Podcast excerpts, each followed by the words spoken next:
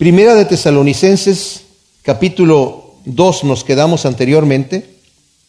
Vimos en los versículos 14, 15 y 16 de una manera muy rápida, pero debo decir una cosa, el apóstol Pablo eh, estuvo en Tesalónica, como nos dice la escritura, tres días de reposo. Yo no sé si Pablo estuvo más tiempo allí, algunos eruditos bíblicos piensan que estuvo como un mes, ¿verdad?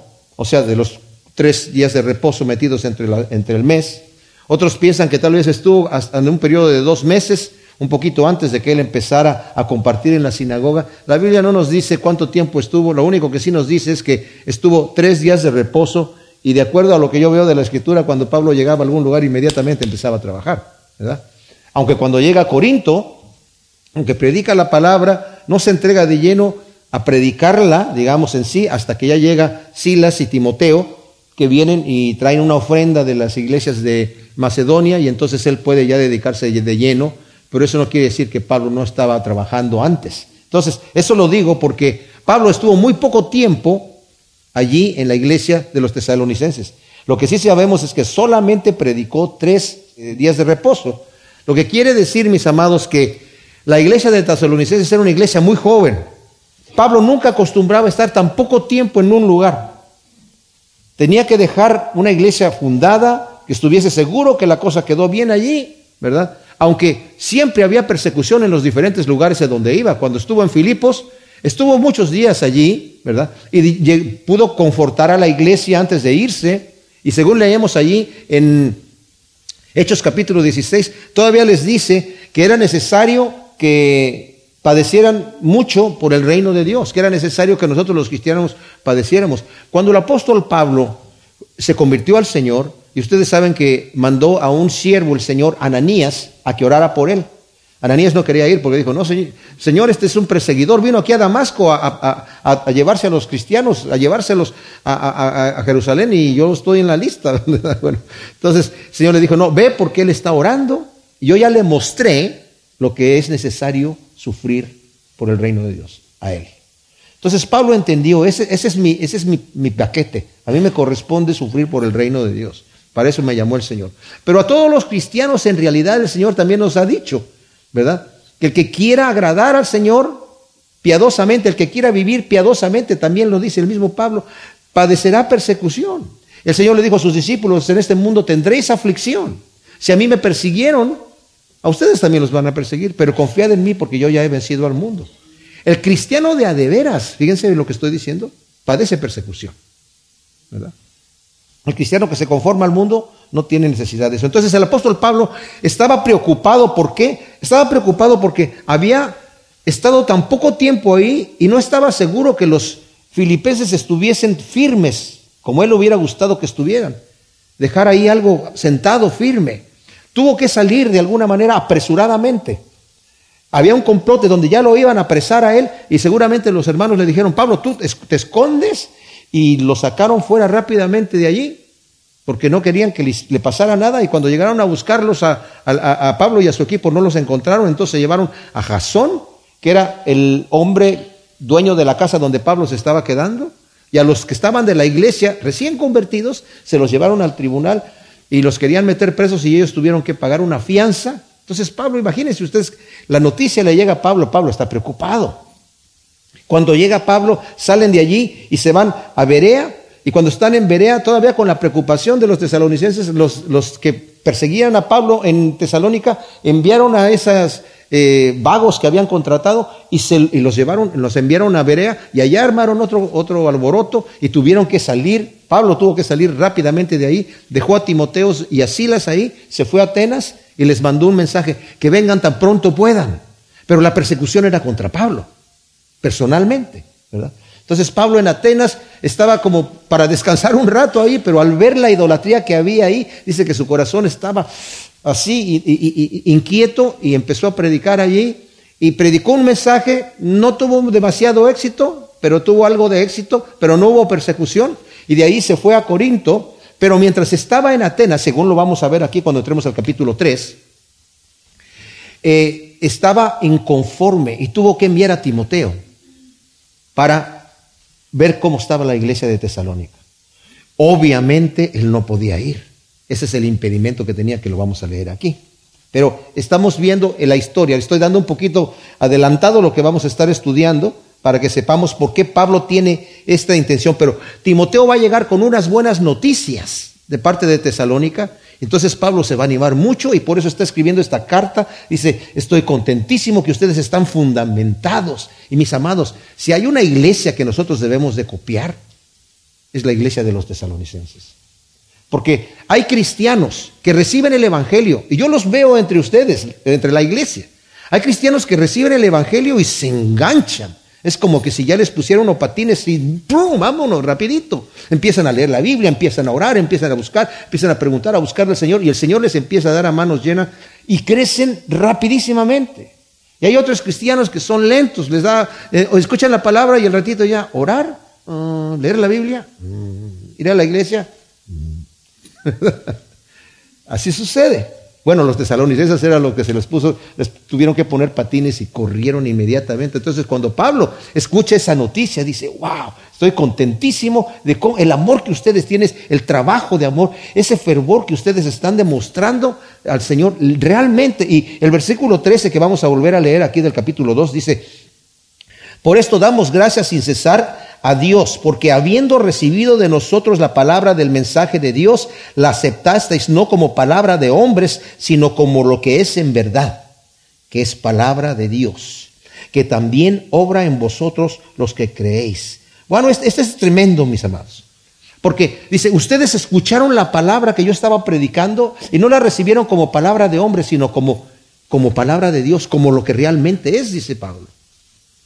Y, yo leí esto que dice Leon Morris, lo dijo, lo, leí la vez pasada, lo quiero volver a leer porque es importante. Pablo podía predicar con toda certeza y poder porque tenía la profunda convicción que lo que decía no era invento de hombres, sino que era en verdad la palabra de Dios. La iglesia de Dios no puede existir sin esta convicción.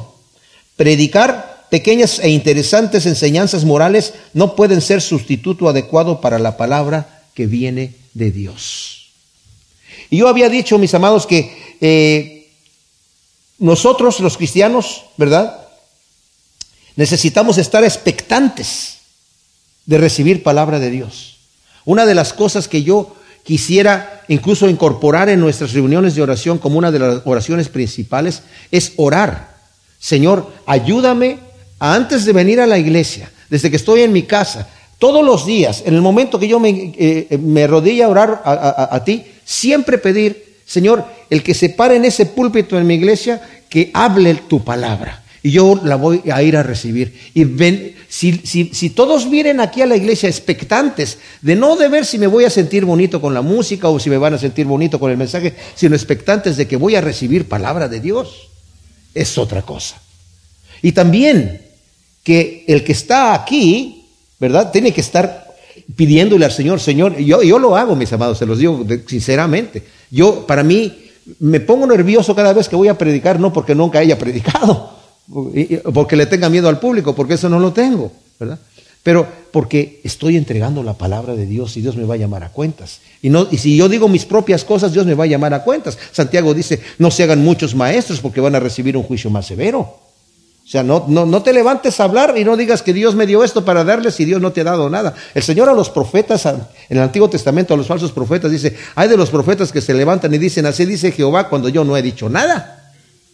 Eso lo están diciendo de su propia... Eh, entonces, cuando un pastor está convencido que lo que está entregando es palabra de Dios, porque Dios ya se lo ha revelado a través de su palabra, no por invenciones, no porque leyó este libro, no, no, porque está aquí en la palabra de Dios y porque el Espíritu Santo lo ha confirmado. La iglesia va a estar expectante. Yo cuando voy ahí voy a escuchar la palabra de Dios, porque sé que el pastor se preparó para hacer eso. Con temor y temblor delante de Dios. Pero es importante que la iglesia esté expectante de eso, ¿verdad? Eso, mis amados, va a crear una congregación impresionante de hambre y de dar. O sea, de yo prepararme para dar un alimento sólido, pero no solamente prepararme para darlos, sino prepararme para conectarlos a ustedes con el maestro y el jefe que nos enseña a preparar alimento sólido para que cada uno de ustedes pueda preparar su propio alimento sólido. Ese es el motivo, esa es, esa es la visión que yo tengo. Entonces, tenemos dos cosas, como vimos la, pasada, la vez pasada, la absoluta necesidad de una expectante congregación de oración y la absoluta necesidad de que el que está en la posición de predicar se asegure de que la palabra que proclama viene en verdad de Dios, que es la Biblia. Y por eso el versículo 3 dice, eh, porque habiendo recibido de nosotros, o sea, les recibieron de nosotros, para ustedes la palabra que es de Dios y que va hacia ustedes y que obra en ustedes también. O sea, esa palabra que viene de Dios hace una operación en nuestra vida, nos va transformando, nos va nutriendo, nos va enseñando, nos va protegiendo de las falsas doctrinas. Es, una obra y nos va moldeando conforme a la imagen de Cristo Jesús, mis amados. ¿Verdad? Pero para eso también necesitamos ser no solamente oidores de la palabra, sino también hacedores. De nada nos sirve llenarnos la cabeza de información bíblica, aunque sea perfecta, si nosotros no cambiamos de acuerdo a eso y claro, solos no podemos, pero tenemos que estar orando, Señor, ayúdame. Y ser bien honestos. Señor, yo estoy tratando aquí, no puedo. Lléname de tu gracia. Quiero cambiar, Señor, quiero cambiar, pero nunca soltar el arma, la toalla, tirarla, sino decir, Señor, tal vez aquí me está costando. Y sí, obviamente el Señor sabe que unos, unos luchan más que otros en diferentes áreas, ¿verdad? Pero necesitamos estar ahí. La lucha no se acaba hasta que estamos con el Señor, pero necesitamos tener la convicción y la visión yo voy a estar expectante de esto. Ahora, vamos a ver aquí otro detalle, pero cuando lo entremos a ver aquí, Pablo siempre hablaba de, de la venida de Cristo, siempre. Y eso nos va a mantener a todos nosotros, si estamos pensando que Cristo puede venir en cualquier momento, que nos puede llamar a cuentas en cualquier momento, que ese es nuestro futuro. Si eso lo vemos, si al principio nos asustamos, nos estamos asustando porque estamos mal, estamos viviendo en pecado, estamos, no estamos conectados, pero cuando ya nos ponemos a cuentas con Dios, que puede ser instantáneamente, y hacer un, un, cambio radical en nuestras vidas, que el Señor nos ayude.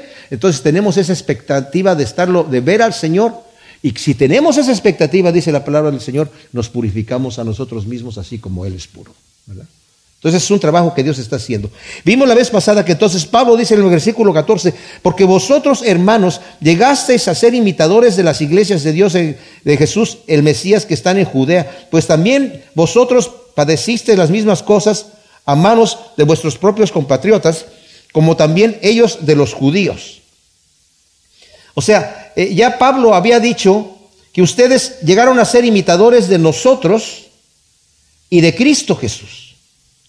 O sea, la imitación primero viene a ser imitadores de nosotros, lo dice en el versículo 6 del capítulo 1, y vosotros llegasteis a ser imitadores nuestros y del Señor, habiendo recibido la palabra en mucha aflicción con gozo del Espíritu. Esto significa lo siguiente, mis amados. Ellos empezaron primero, y es así, cuando uno es recién convertido, pone los ojos en una persona, eh, ¿verdad? En, el líder, en la persona que supuestamente tiene que andar caminando rectamente y trata de imitar a esa persona, a ese guía, a ese líder espiritual. Pero ya una vez que tiene un cierto crecimiento espiritual pasa a otro nivel. Está imitando a Jesucristo. Ya quitó los ojos de la persona y los pone directamente en el Señor. Y luego pasa a otro nivel. Al rato voltea para atrás y va a darse cuenta que hay otros que lo están imitando a él o a ella porque ya ahora está caminando con el Señor. Y puede esa persona primero seguir el ejemplo de uno y luego uno tiene la obligación de enfocarlo a Jesucristo. Esa es mi visión para todos ustedes, mis amados. Que miren al Señor. Lo que yo estoy predicando aquí, ustedes lo juzgan. Y los juzgan si está correcto o está incorrecto, porque tienen la Biblia en sus manos.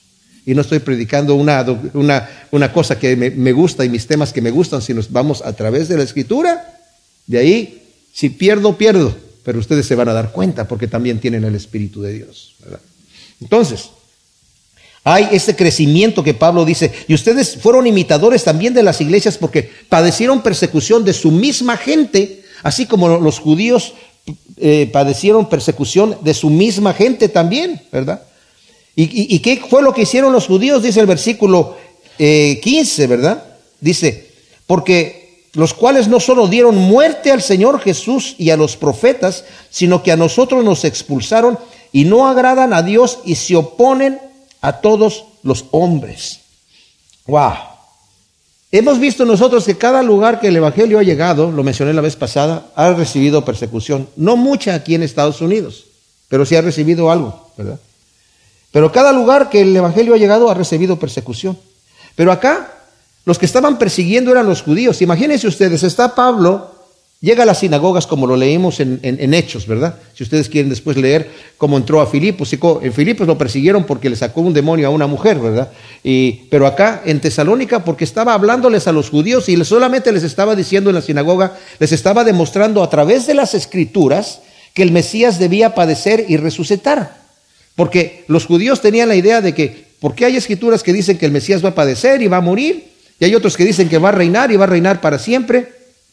Entonces ellos dijeron, no, el Mesías va a venir a reinar para siempre y las otras escrituras las espiritualizaron, como que iba a morir, no sé, en su corazón por tristeza, por algo, pero no, no, no, no entendían ellos que primero iba a venir el Mesías a morir literalmente y a resucitar y después iba a volver a venir a reinar, que es como nosotros ya lo sabemos que es así, ¿verdad? Ellos hasta el día de hoy lo entienden de la otra manera, ¿verdad? Que el Mesías solamente va a venir a reinar aquí, no entienden el Mesías sufriente. Entonces Pablo estaba explicándoles. Las escrituras dicen, el Señor Jesucristo les tuvo que comprobar a sus discípulos, en Lucas capítulo 24, que tenían que venir el Mesías, les abrió las escrituras y todos, oh sí, es que no lo entendían, no lo entendían. Era la cultura, no la entendía. El mismo Juan el Bautista le mandó preguntar, ¿eres tú el que habíamos de venir o esperamos a otro? O sea, ¿qué, qué sucede? Sí, lo que me han enseñado, lo que yo sé es que el Mesías va a venir aquí a implantar su reinado. Sus discípulos también le dijeron, ¿hasta cuándo vas a implantar tu reinado? Les dijo, a ustedes no les toca saber los tiempos ni, ni, ustedes dedíquense a lo que van a hacer. Y después el Señor les reveló cómo debía ser el asunto, que el Mesías tenía que padecer. Entonces Pablo estaba hablando de eso y los judíos que creían, creían y los que no creían, levantaban las manos y blasfemaban y esos eran los perseguidores. Simple y sencillamente porque no querían recibir el mensaje de la verdad. ¿Y cuál es el mensaje? El mensaje es que Cristo los ama y que van a recibir perdón. Nosotros no queremos ese Mesías. No queremos ese Mesías. Queremos el que nosotros tenemos aquí en la mente, ¿verdad? Entonces era el conflicto que tenían. ¿Y qué es lo que hicieron? Dice el versículo 15, los cuales no solamente dieron muerte al Señor Jesús, porque no les gustó ese Mesías, y a los profetas, sino que a nosotros nos expulsaron. Y no agradan a Dios y se oponen a todos los hombres. Esto es tremendísimo. Dice, no solamente le dieron al Señor muerte al Señor Jesús. Nosotros sabemos que, como dije la vez pasada, nuestros pecados fueron los que clavaron al Señor en la cruz. Y literalmente fueron los romanos los que enterraron el clavo, físicamente. Pero los judíos fueron los instigadores, los que dijeron, ¿verdad? Crucifícale. En Mateo 27, 24 y 25 le traen, eh, eh, eh, al final sale Pilato y les dice, ¿A quién quieren que les entregue? Es, costumbre entregarles a un preso en, la Pascua. Les entrego al, rey de los judíos. No, queremos a Barrabás. Y, este a ese crucifícalo. Entonces Pilato manda traer un lebrillo para lavarse las manos y dice, ¿saben qué? Yo soy inocente de la sangre de este justo. Ustedes son los que lo quieren muerto. Ustedes son los que lo quieren matar. Y están aprovechándose de todo este mecanismo aquí legal y están a punto de levantarse en armas. No queremos otro solamente tenemos un rey, que es César. Y tú, si tú perdonas a este, te haces enemigo de César. Y como vio Pilato que ya estaban metiéndose en un tumulto fuerte, ¿verdad? Dijo, yo me lavo las manos. Bueno, eso no le quitó la culpa, pero de cualquier manera, ¿saben qué dijeron ellos? Que su sangre sea sobre nosotros y sobre nuestros hijos. Y como dije la vez pasada, sin querer ser eh, antisemita, lo que pidieron les llegó. Pues les digo por qué, porque es imposible, mis amados, explicar dos mil años de la trágica historia de los judíos sin poner atención a esa atrevida declaración que hicieron. Horrenda cosa es caer en manos del Dios vivo, dice Hebreos 10, 31. Ellos dijeron que su sangre sea sobre nosotros y sobre nuestros hijos, pues ha sido. Cuando Mel Gibson hizo la película de la pasión y vieron que tenía, eh, ustedes saben que todo el diálogo está en arameo, entonces está traducido al lenguaje donde el país donde la vayan a, pasar. Y los, eh, judíos se, se, levantaron en armas porque estaba ahí esa frase. Que su sangre sea sobre nosotros y sobre nuestros hijos. Dice, pues ya en sí la gente ya nos aborrece y con eso van a levantar más antisemitismo, ¿verdad? Odio para los judíos. Y tuvieron un gran problema ahí en Hollywood, y como muchos de los judíos están eh, con mucha fuerza en Hollywood, eh, quitaron esa frase de la película, pero solamente quitaron la frase impresa. Pero en arameo todavía lo dice, que su sangre sea sobre nosotros y sobre nuestros hijos, pero no lo traducen en la pantalla. Cuando los apóstoles llegaron allí, delante de los principales de los judíos, los principales de los judíos les dijeron, eh, ¿por qué están hablando en ese nombre? Les prohibimos. Y ustedes nos quieren echar encima la sangre de esa persona. Y, Pedro les dice, ustedes mataron al Señor Jesús. Usted, la sangre está en sus manos todavía. Ustedes se la quieren limpiar, no se la pueden limpiar. Ya dijeron que fuera sobre ustedes y sobre sus hijos, y así va a ser. Tremenda cosa, ¿verdad? Y dice, y nos expulsaban. Bueno, mataban a los profetas que les venían a, prevenir en contra de los juicios que Dios iba a traer. El mismo Pablo escuchó cómo estaba hablando y predicando Esteban. Las mismas cosas. Ustedes han matado a los profetas. ¿A cuál de los profetas les dice ahí? No mataron y Pablo estaba escuchando. Este Pablo que está escribiendo esto. Y Pablo consintió en su muerte. Estaba, yo no quiero escuchar eso, no quiero oír eso. Dice que se taparon los oídos, dice allí en Hechos, ¿verdad? Se taparon los oídos y arremetieron contra Esteban a pedradas. No querían escuchar. Dice, los mataron. Y, dice, a nosotros nos expulsaron y no agradan a Dios. Ahora, cuando dice esto de que mataron, ustedes saben que cuando el Señor está hablando una, una, una eh, parábola en Mateo 23, de 29 al 34, ¿verdad? De ese hombre que tenía, plantó una viña, la dio a los labradores, los labradores cuando manda a pedir el dinero, manda a sus siervos y algunos los matan, a otros los golpean, envía a otros tantos, le hacen lo mismo, después envía a su hijo, dice, a este lo van a respetar, a él lo mataron, dijeron, este es el heredero y nos quedamos con la viña. Y dice, ¿qué va a hacer con estos hombres? Los va a aniquilar. Por eso dice, el reino va a ser quitado de ustedes y va a ser entregado a otros. Y se oponen, fíjense la última frase del versículo 15, se oponen a todos los hombres. Esta es una tremenda declaración. Se oponen a todos los hombres. Los judíos siempre han considerado, se han considerado especiales y lo son, y lo son, ciertamente, pero desprecian a todos los demás. Tácito, un senador, historiador romano del primer siglo, escribió acerca de los judíos. Y dijo, entre ellos mismos hay una lealtad inquebrantable, una compasión automática, pero hostilidad y odio hacia cualquier otro. Ahora, esta hostilidad hacia la humanidad se manifestó al impedir a Pablo y a los demás predicar el Evangelio y a otros impedir eh, el Evangelio a otros, a los gentiles. No queremos nosotros escucharlo y no queremos que ustedes se lo lleven a los gentiles. ¿Por qué? Porque aborrecemos a todos los hombres. De manera que siempre colman, dice aquí, la medida de sus pecados. Versículos 16 dice, prohibiéndonos hablar a los gentiles para que sean salvos, de manera que siempre colman la medida de sus pecados hasta, lo que les sobrevino la ira, hasta el extremo. O sea, hay un endurecimiento tremendo hasta que sobrevino la ira al extremo. ¿Cuándo fue eso? ¿A qué se está refiriendo en en un evento pasado, presente o futuro? Si fue en el, pasado fue el hambre que vino sobre Judea de, en el 45 al 47, en la masacre que los judíos en el templo en el 49 después de Cristo. Si es futuro puede referirse a la, destrucción del templo de Jerusalén o a las diferentes eh, eh, eh, persecuciones que han venido durante toda la historia. Ahora, vamos a volver a leer el versículo 26 de 1 Tesalonicenses 2. Está hablando de los judíos de las persecuciones que los judíos han traído, no solamente sobre los siervos de Dios, mataron al Señor Jesús, mataron a sus profetas, persiguen a los apóstoles que están proclamando el Evangelio.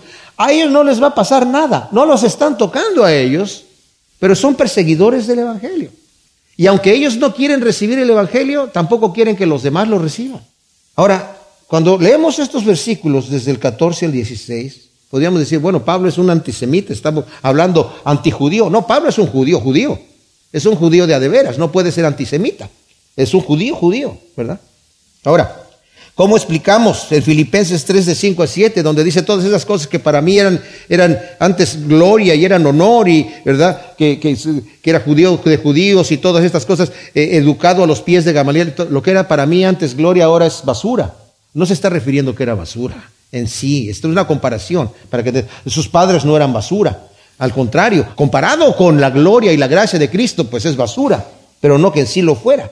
En Romanos 3 del 1 al 4 dice, ¿y qué ventaja tiene el judío, verdad? O la circuncisión. Y podríamos decir que él podría contestar, pues ninguna. Dice, mucho y en muchas maneras. Porque a ellos les entregaron los oráculos de Dios, porque a ellos les dieron todo esto, de donde viene la promesa, de donde viene aquello. Y es una buena cosa, decía Pablo, haber crecido dentro de la cultura hebrea. Es una buena cosa. O sea, comparado con la gracia de Cristo. Y más adelante en el, en el capítulo de Romanos 9, 9, del 1 al 5, también él está diciendo, yo cuánto amo a mis, a, mis hermanos hebreos, yo quisiera mismo ser maldito de Dios con tal de que ellos pudieran alcanzar la salvación. O sea que Pablo no era antisemita cuando está diciendo estas cosas. Pero cuando está diciendo aquí que eran aborrecedores de todos los hombres, prohibiéndoles hablar a los gentiles, dice el versículo 16 del capítulo 2, para que sean salvos de manera que siempre colman la medida de sus pecados hasta que les sobrevino la ira hasta el extremo. Por eso dije yo, estas persecuciones que han venido. Si fue en el pasado, pudo haber sido el hambre sobre Judea en el 45 al 47 después de Cristo, la masacre de los judíos en el templo en el 49 después de Cristo, futuros desde la destrucción del templo de Jerusalén, que de ahí dejó de ser nación Israel hasta 1948. Dejó de ser nación. Y durante ese periodo de tiempo, persecución tras persecución, tras persecución, tras persecución, el holocausto y todas estas cosas que han venido, no solamente esas cosas, vamos a ver, la iglesia también, mis, mis amados, es culpable de ese antisemitismo por una interpretación torcida de la escritura. Crisóstomo, un padre de la iglesia, que la iglesia católica le ya lo, lo, canonizó, es San Juan Crisóstomo, pero era un padre de la iglesia que eh, eh, escribía cosas tremendas, o sea, tremendo hombre de Dios. Tremendo cristiano. Pero por su interpretación torcida acerca de los judíos, él en el siglo IV dio ocho discursos en contra de los judíos en donde los describe como animales y los acusa de muy extrañas atrocidades morales. Por eso estoy diciendo de que la iglesia es culpable también con este antisemitismo. Y hay mucho antisemitismo en la iglesia. El Consejo de Letrán, ¿verdad? Católico, en 1215 después de Cristo, dio cuatro regulaciones contra los judíos. Como resultado, los judíos fueron forzados a vivir en juderías. Se les llama juderías, lugares especiales para ellos, muy humildes, y usar ropa especial para distinguirlos y marcarlos como judíos, para que yo sepa que tú eres judío. Obligado, Martín Lutero, un héroe de la reforma, ¿verdad? Ya cuando estaba viejo, antes de morir, tal vez entrado ya en la chochez, ¿verdad? Desilusionado por no haber eh, podido evangelizar a los judíos, entró en una campaña de evangelismo que fracasó rotundamente. Y ya a punto de morir, publicó un folleto titulado Los judíos y sus mentiras. Ahí incita a la gente a prenderle fuego a las sinagogas de ellos, a destruir sus casas, a confiscar sus libros y hacer callar a sus rabinos. Por eso digo, los hombres son hombres nada más, son hombres. Y la iglesia se ha manchado las manos de sangre. Debemos de pedir perdón por querer ser verdugos de Dios.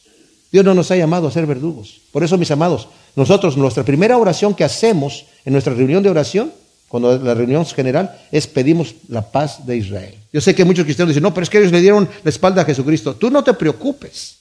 Deja que Dios se preocupe por ellos, tú ora por el judío. Ámalo, bendícelo. Eso es lo que te corresponde hacer. Luego en el versículo 17 Pablo entra en otro tema. Dice, y nosotros hermanos que fuimos separados de vosotros por un poco de tiempo, de presencia, pero no de corazón, nos esforzamos con mayor diligencia para ver vuestro rostro con mucho deseo. Por lo cual quisimos ir a vosotros ciertamente, yo Pablo más de una vez, pero Satanás nos estorbó. Ahora, imagínense, Pablo después de comentar que los judíos que no creyeron los expulsaron a los lugares donde llevaban el Evangelio, como nos dice la última parte del versículo 15, ¿verdad? Que fueron expulsados allí. Les recuerda que fueron violentamente separados de los tesalonicenses. La, la, palabra que utiliza aquí, en donde dice, hemos sido separados de nosotros en el versículo 17, es una palabra que se llama aporfanizo, de donde viene la palabra de huérfano, aporfanizo. que literalmente significa separar a un niño de su padre, pero también significa en el griego separar al padre de su hijo. O sea, quitarle a su hijo. Dice, violentamente nos separaron de ustedes. Tuvimos que salir de allí, no porque quisimos salir, no porque ya habíamos terminado la obra, sino porque en el momento casi que donde estábamos nutriéndolo, donde los estamos eh, eh, amamantando, nos separan y nos lo quitan. Eso es lo que está diciendo. Nosotros separados forzosamente de allí, de presencia, dice, pero no de corazón. Nos esforzamos con más diligencia para ver vuestro rostro, para regresar con mucho deseo. Y luego Pablo dice, por lo cual quisimos ir a vosotros. Y luego él dice, ciertamente yo, Pablo, quise ir a ustedes. Pero Satanás nos lo impidió. Ahora, Pablo aclara, como dije yo, que esa separación es solamente física, pero no de corazón. Pablo hizo el esfuerzo de ir a Tesalónica, más de una vez dice aquí, pero Satanás lo estorbó. Ahora, ¿cómo lo estorbó? Y solo lo estorbó a él, porque es capaz de enviar a Timoteo, pero él no puede ir. ¿Será que eh, eh, eh, la persecución era contra Pablo y Pablo no podía porque... Ah, ¿Y, cómo Pablo sabía que fue Satanás el que lo estorbó y no el Señor? Porque si ustedes leemos en Hechos 16, cuando está Pablo hablando de, que querían ir a la, región de Asia, y es justamente donde reciben la, la visión del varón, dice en el versículo 6, y viajaron a través de la región de Frigia y Galacia, pues el Espíritu Santo les impidió hablar la palabra en Asia. Y yendo a Misia, intentaban ir a Bitinia, que era la parte norte de, donde estaban de Asia Menor, pero el Espíritu de Jesús no se lo permitió. Entonces, atravesando a Misia, llegaron a Troas y ahí tuvo la visión. O sea, acá el Espíritu fue el que no le permitió y acá dice que es Satanás el que no le permitió. ¿Cómo supo Pablo que fue Satanás y no el Espíritu? La, la Escritura no lo dice, así que nosotros no nos vamos a meter en conjeturas. Lo único que sí puedo decir es que Pablo tenía un gran discernimiento. Y él decía, el Espíritu de Dios, dice en Romanos 8, da testimonio a nuestro espíritu de que somos hijos de Dios. Él sabía cuando estaba hablando el Señor y cuando era una cosa que era un truco de Satanás. Satanás no es poderoso para impedir la obra de Dios, mis hermanos. Déjenme decirles esto. Él solamente puede hacer lo que Dios le permite hacer. Y todo está fríamente calculado por el Señor, las cosas que están pasando aquí. Todo esto era para crecimiento tanto de los tesalonicenses, para incrementar el amor de Pablo por los tesalonicenses y para mostrarnos a nosotros, mis amados, que no porque haya un impedimento en la obra del Señor que el Señor nos haya encomendado, es porque el Señor no nos ha enviado. ¿eh? El Señor permite todas estas cosas. El Señor usa al mismo diablo, a los mismos demonios. Cuando la Escritura nos dice que Saúl estaba siendo atormentado por espíritus de parte de Dios, Dios les dio permiso, como dije yo. Dios no hace el mal, pero utiliza estas cosas. Eh, lo que estoy diciendo con esto solamente es esto, que si Satanás impidió a Pablo es porque el Señor se lo permitió. Pero también Pablo más adelante va a decir, ¿verdad? El versículo 10 del capítulo 3, de noche y día rogando vehementemente que veamos vuestro rostro y completemos lo que falta, y que el mismo Dios y Padre nuestro, el Señor Jesús, nos dirija, nos abra el camino para ir a vosotros. O sea, el diablo nos ha impedido, pero estamos orando vehementemente para que el Señor nos pueda llevar a ese lugar y podamos buenamente ver su rostro, ¿verdad? Entonces, en el versículo 19 dice, porque ¿cuál es nuestra esperanza o regocijo o corona en que nos gloriamos? ¿No lo sois vosotros mismos delante de nuestro Señor Jesús al tiempo de su advenimiento? Vosotros ciertamente sois nuestra gloria y nuestro regocijo. Pablo está orgulloso de la obra de Cristo que Cristo está haciendo en los tesalonicenses, de manera que para él ellos son su regocijo y corona. Fíjense que no está orgulloso por él, está orgulloso por la obra que Dios está haciendo, porque se da cuenta, yo estuve allí solamente tres semanas, pero el Señor los afirmó y estos están corriendo corriendo como un ejemplo, de manera que han llegado a ser, como dice en el, capítulo, el versículo 7 del capítulo 1, de modo que llegasteis a ser ejemplo para todos los que creen en Macedonia y en Acaya, porque desde vosotros ha resonado la palabra del Señor, no solo en Macedonia y Acaya, sino en todo lugar vuestra fe para con Dios se ha divulgado, de modo que no tuvimos nosotros que decir ninguna cosa, nos abrieron el camino. Qué tremenda cosa. O sea, ¿quién hizo esa obra? El Señor. Entonces le está dando la gloria al Señor. Dice, ustedes son nuestra corona. El orgullo de Pablo, como dije, no es un orgullo carnal, es la satisfacción primero de un trabajo bien hecho y bien terminado que tendrá su recompensa en el día del Señor. Porque Él declara que ellos van a ser su corona. Cuando cualquiera de nosotros guía a alguien al Señor, mis amados, ¿saben qué gozo va a ser? Cuando estemos en el reino de Dios, ver entre las multitudes a aquellos a, quienes les hemos predicado a Cristo Jesús ahí. Alguien escribió Samuel Rutherford, que estaba preso, era un pastor en el pueblo de Aberdeen, y que ya de preso no le prohibieron regresar a su congregación, y ahí murió. Y alguien que vio lo que él escribió en la pared, una mujer que entró ahí, escribió un libro acerca de él, y se lo imaginó, ese escrito que estaba en la pared, diciéndolo en realidad, ya desde las puertas del cielo, porque escribió así, hasta pronto, está escribiendo a su congregación, que no la iban, pensó, no, no, esto no lo van a saber nadie, está en la pared de la prisión.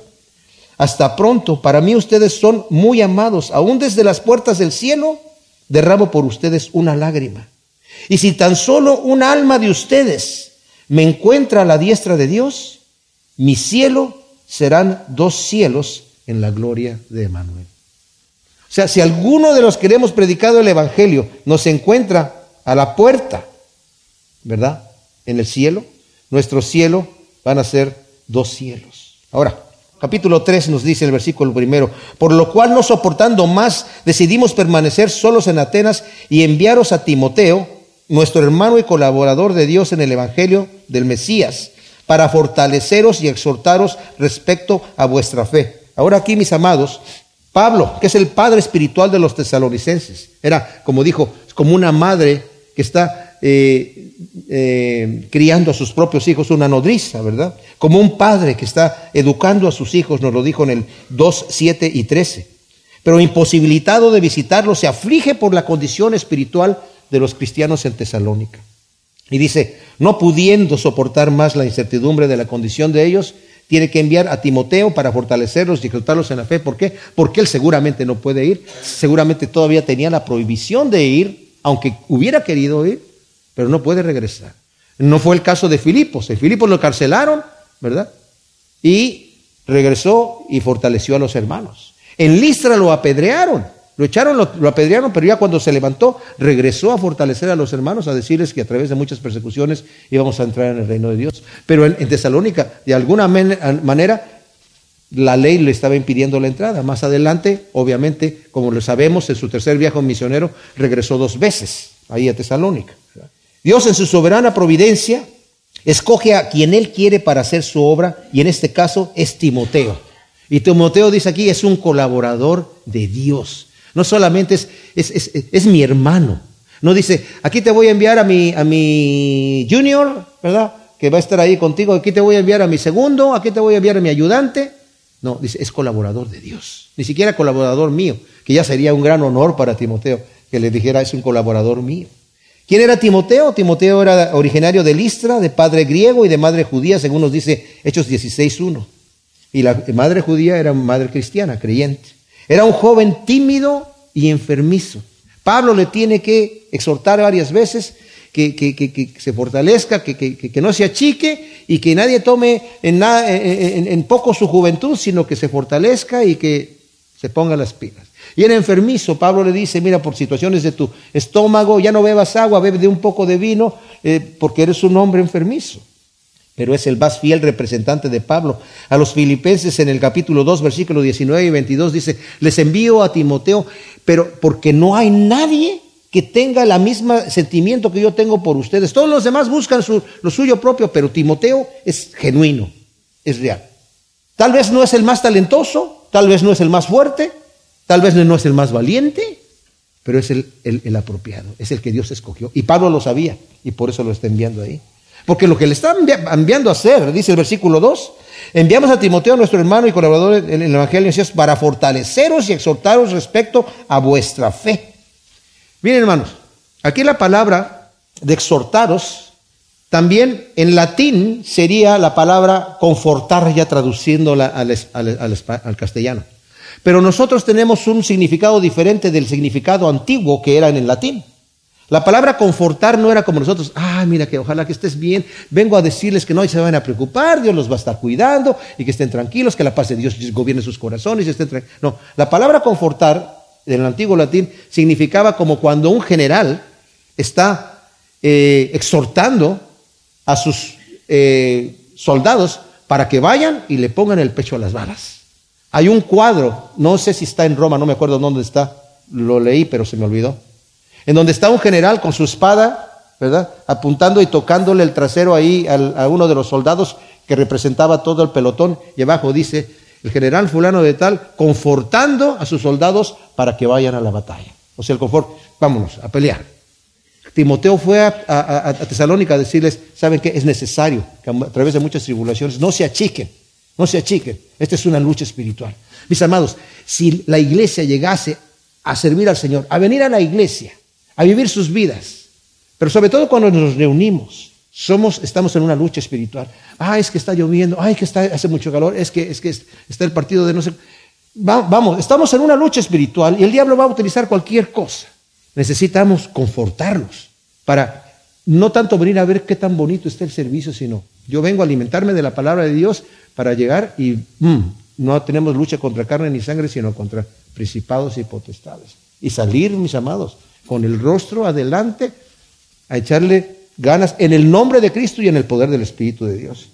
Lo dice el versículo 3, para que nadie se turbe por estas tribulaciones, porque vosotros sabéis que a, eso estamos destinados. Fíjense, Pablo está diciendo, para eso estamos destinados. Porque cuando aún estábamos con vosotros os predicábamos que íbamos a padecer tribulaciones como ha acontecido y lo sabéis. Por eso yo también, no soportando más, envié a reconocer vuestra fe. No fuera que de algún modo os hubiera tentado el que tienta y que nuestro trabajo hubiera sido en vano. O sea, la razón principal de Pablo es, como estaban recién convertidos y estaban sufriendo persecución, podía temer Pablo de que estos de repente estuvieran así, no muy seguros de su fe y hubieran sido la semilla junto al camino, que es que no entienden la palabra y viene el diablo y se la lleva y se quedan sin fruto. Y también les recuerda, como ya les había advertido, que iban a sufrir tribulación por causa del reino de Dios. Lo dice aquí. ¿Verdad? Y Pablo es consciente que el diablo con sus sucios trucos, porque es sucio el diablo, primero nos siembra un pensamiento en la mente y luego se va a la puerta de enfrente y nos toca y nos dice, ¿cómo se te pudo ocurrir ese pensamiento? qué bárbaro. Primero nos incita a hacer una cosa y después toca el fuerte. ¿Con esa cara vas ahora a pedirle perdón al Señor otra vez? ¿Ya lo hiciste otra vez? Los tesalonicenses estaban en peligro de tropezar. ¿En qué? En estar sufriendo esas tribulaciones y decir, mm, no nos conviene esto, esto, esto. Y esa, ¿saben qué es? Es la semilla sembrada en predegales, que no tiene poca raíz, dice el Señor. Esos son los que al comienzo de la tribulación se secan y no dan fruto. Entonces Pablo estaba diciendo, estoy preocupado por eso. ¿Por qué? Porque perdieron su salvación. No tanto es eso, sino que, que no fueron arraigados. El que es verdaderamente arraigado, mis amados, no se cae. Es un árbol plantado junto al camino. Tal vez se tambalea y tal vez vienen luchas y vienen todo eso. Como la casa que estaba en la roca, no crean que cuando vienen las luchas no, no tiembla, pero no se cae. Vienen las luchas, pero no se cae. Entonces dice aquí, pero volviendo a nosotros, Timoteo, de regreso a vosotros, trayéndonos las buenas noticias de vuestra fe y amor, que siempre tenéis buena memoria de nosotros, anhelando vernos como también nosotros a vosotros. Y por esta causa fuimos consolados, hermanos, respecto a vosotros en medio de toda nuestra necesidad y tribulación por causa de vuestra fe. Pues ahora vivimos puesto que vosotros estáis firmes en el Señor. Wow. O sea, Pablo está diciendo, vino Timoteo con la noticia que ustedes están firmes en la fe y en el amor. O sea, todavía añade, no solamente están firmes en la fe, sino que están produciendo el fruto de la fe, que es lo que realmente vale. Pablo dice, no, no se trata de circuncisión o circuncisión, sino que se trata de la, de la fe que produce el amor, que tiene como su fruto el amor. En Gálatas 5, 6. Pero esto, mis hermanos, les digo una cosa, él está contentísimo Dice, ahora vivimos, ahora podemos respirar, porque no solamente sabemos que ustedes se quedaron con una buena impresión de nosotros, como, nos, como nosotros de ustedes, sino que anhelan vernos, como nosotros también a ustedes. Entonces Pablo está doblemente confortado ahí, ¿verdad? Por esta reacción de amor que ve. O sea, también Pablo está diciendo, esas sospechas que yo tenía de que había tal vez algunas cosas que los me estaban, nos estaban difamando y ustedes las estaban creyendo, pero Timoteo me está diciendo que ustedes están firmes diciendo, el testimonio que ustedes dejaron aquí es un testimonio verdadero. Y sí, hay los rumores, pero no los creemos. De cualquier manera, Pablo pues se protege previendo todas estas cosas, ¿verdad? Entonces, en el versículo 9 dice, pues qué acción de gracias podemos dar en retorno a Dios por vosotros y por todo el gozo con que nos regocijamos delante de nuestro Dios a causa de vosotros. O sea, estas tremendas noticias, ¿verdad? Hace que ellos prorrumpan en una oración de gozo. Es la tercera vez que Pablo está diciendo que está orando por ellos. Al principio fue en el versículo 2 del capítulo 1, eh, versículo 13 del capítulo 2, ahí estamos en la tercera oración de Pablo, ¿verdad? Pablo no está hablando del buen trabajo que él ha hecho en Tesalónica, sino del trabajo que Dios ha hecho en la obra. Por eso dice, ¿qué acción de gracias podemos dar a nuestro Dios por vosotros? Por el gozo que tenemos delante de vosotros. Noche y día, fíjense, un hombre de oración aquí, noche y día rogando vehementemente que veamos vuestro rostro y completemos lo que falta a vuestra fe y el mismo Dios y Padre nuestro, Señor Jesús, dirija nuestro camino a vosotros. O sea, queremos verlos porque sabemos que necesitan algún tipo de instrucción. Pablo no los critica en las deficiencias que tenía. Más adelante va a hablar algunas cosas duras acerca de los flojos que no querían trabajar, sobre todo en la segunda de tesalonicenses, que había gente que decía, no, Cristo ya viene, mejor me dedico a andar de casa, en casa de hermano y eh, hermano y comiendo de su comida y, y yo mientras estoy esperando al Señor a que venga. Dice, el que no trabaja, que no coma dice ahí Pablo. Pero está diciendo que el Señor dirija estas cosas, ¿verdad? Entonces, en el versículo 12, y haga el Señor que crezcáis abundantemente en amor unos a otros y para con todos así como nosotros también hacia vosotros, para que afirme vuestros corazones irreprensibles en santidad delante de nuestro Dios y Padre ante la venida de nuestro Señor Jesús con todos sus santos. Pide también que el Señor los haga crecer y abundar en el amor entre ellos, los creyentes, y también hacia los demás, dice aquí.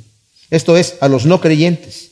Además, ora para que los, ellos, los misioneros, también crezcan en amor hacia los tesalonicenses. O sea, mis amados, esto nos deja ver lo que hace la oración. Oramos por los que están en necesidad, oramos para que el Señor nos dé amor por ellos, oramos para todo lo que tengamos que orar delante de la presencia de Dios. Voy a dejar el versículo 13 para el siguiente estudio porque va unido, mis amados, a lo que viene en el, capítulo 4, en donde Pablo va a dar unas instrucciones morales. Solamente termino con esto que está diciendo Pablo aquí. Y esto lo voy a decir porque es importante. Pablo enfocaba siempre la mirada en la segunda venida de Cristo. Porque eso, mis amados, es lo que nos va a mantener afilados, nos va a mantener preparados, ¿verdad? Y los que nos va a dar ese temorcito que debemos de tener para mantenernos puros así como Él es puro, y como dice Juan, permanecer en Él, eh, primera de Juan 2.28, para que cuando Él se manifieste no nos alejemos de Él avergonzados. Gracias Señor, te damos por tu palabra. Te pedimos que tú siembres estas semillas en nuestro corazón, Señor, y que produzcan su fruto al ciento por uno en el nombre de Cristo Jesús. Amén.